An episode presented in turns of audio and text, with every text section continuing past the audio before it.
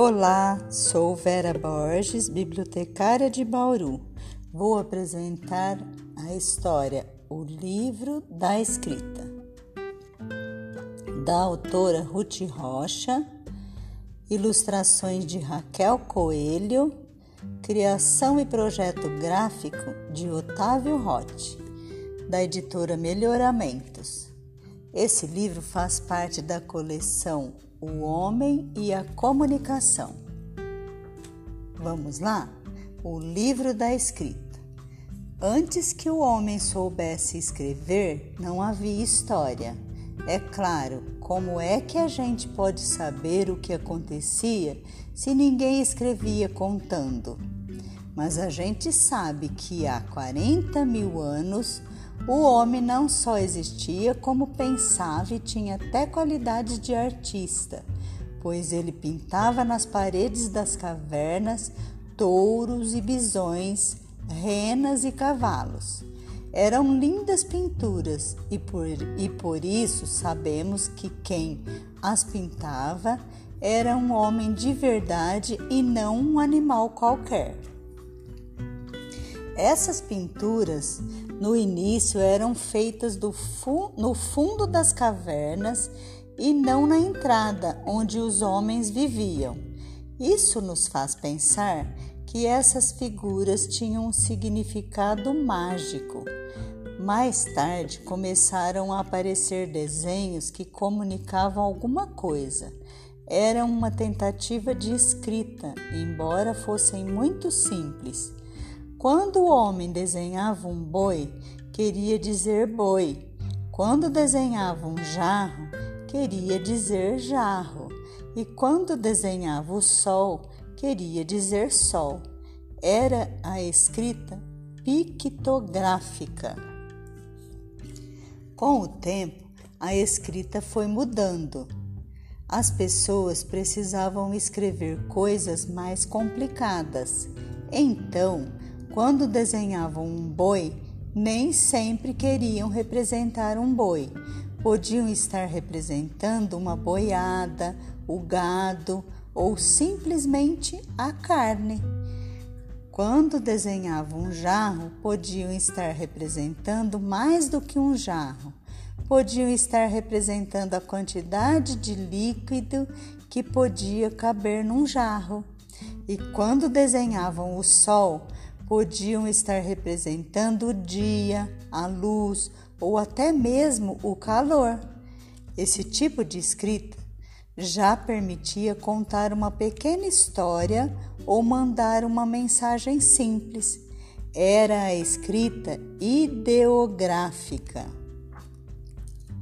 As pessoas passaram a escrever cada vez mais com isso, foram simplificando progressivamente os símbolos e foram combinando entre si como desenhar cada símbolo de maneira que uns escreviam fosse com fosse compreendido por todos.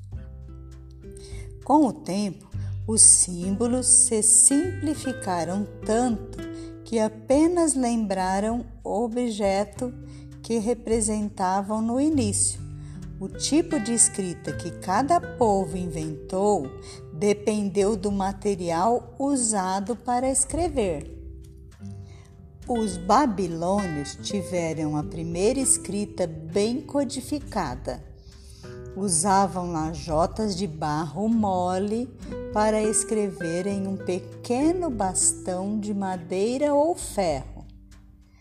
Como era difícil fazer linhas curvas no barro, passaram a fazer marcas calcadas na argila com um estilete de ponta triangular, a cunha. Cada conjunto de marcas significava uma palavra é, esta escrita foi, chamava, foi chamada de cuneiforme. Os babilônios desenvolveram uma escrita adequada ao uso dos, das lajotas de barro.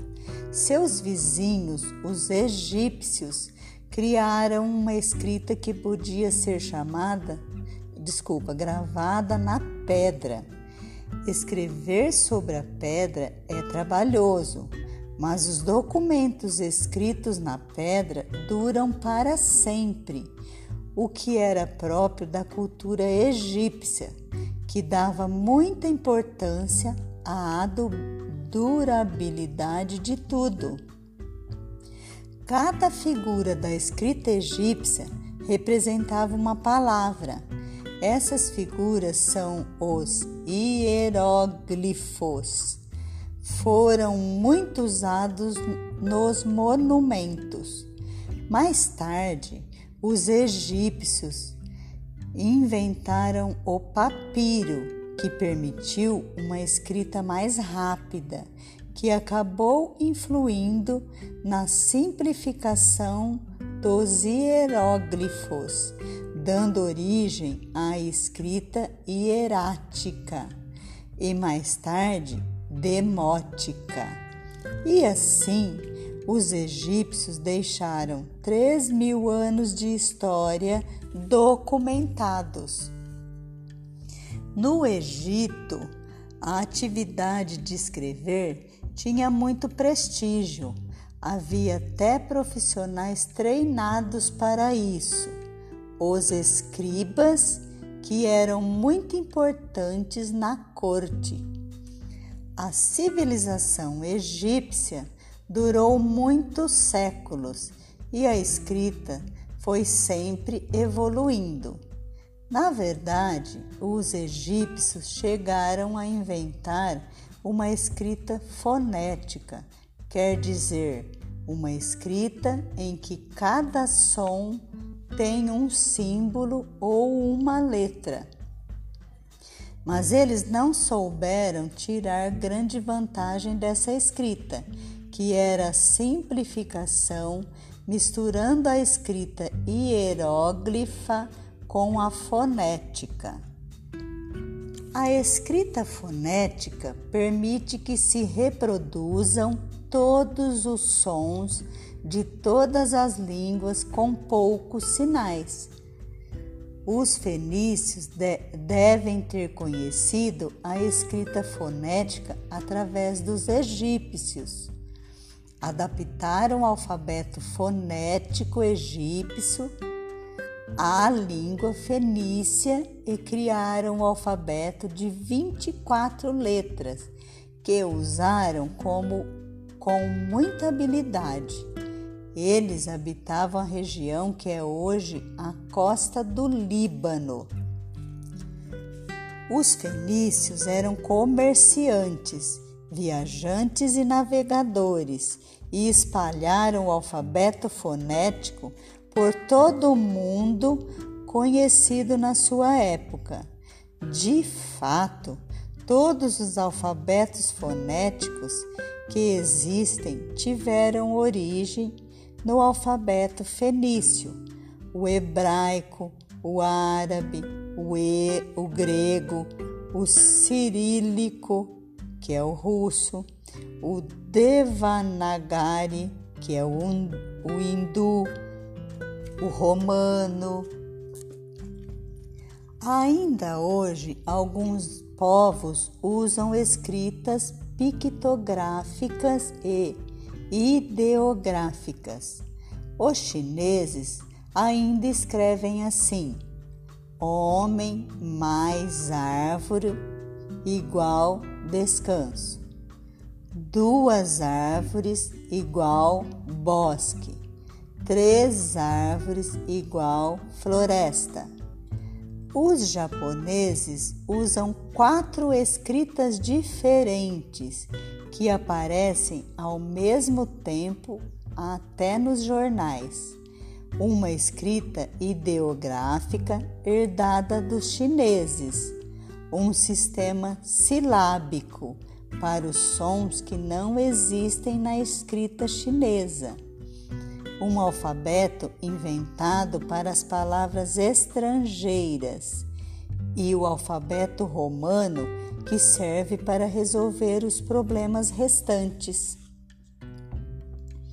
Os gregos adotaram o alfabeto fenício, mas inventaram novas letras para os sons que não existiam em fenício e abandonaram as letras cujos sons não existiam em grego.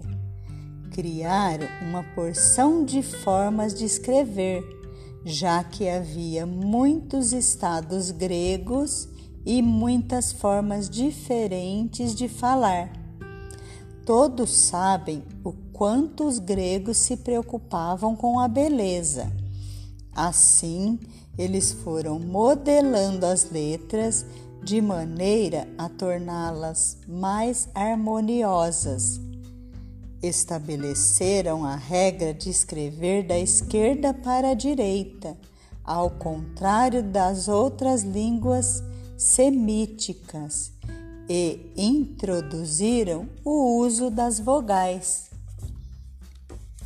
Os romanos herdaram o alfabeto grego e, como os gregos, tiveram de fazer adaptações, introduzindo novas letras e eliminando as que não serviam para sua língua. A forma das letras também foi se modificando de acordo com as necessidades de sua civilização.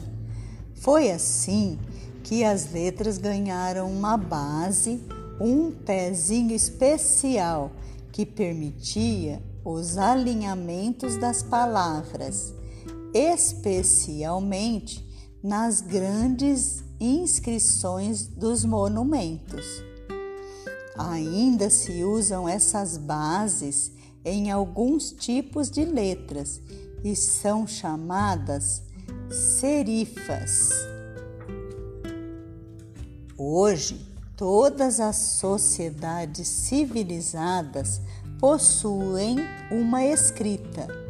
O mundo moderno precisa da escrita até para as coisas mais simples a compreensão de placas, as instruções para o manejo das máquinas, as bulas dos remédios.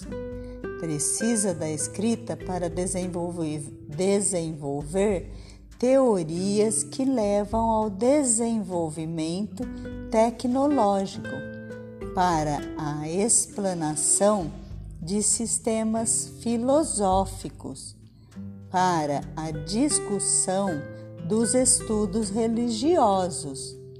E a escrita, que foi na antiguidade privilégio de sacerdotes e nobres, é hoje necessidade e direito de todos.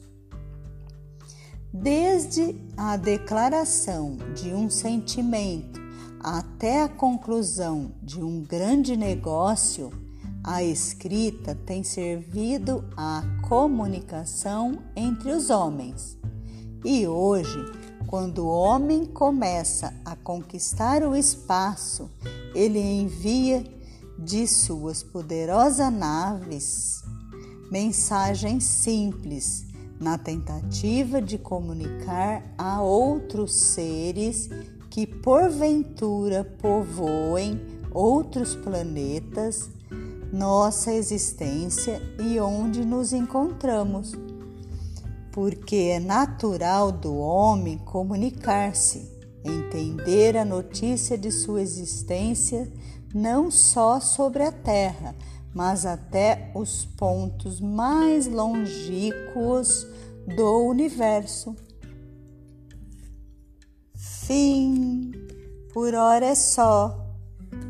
Até breve grande beijo!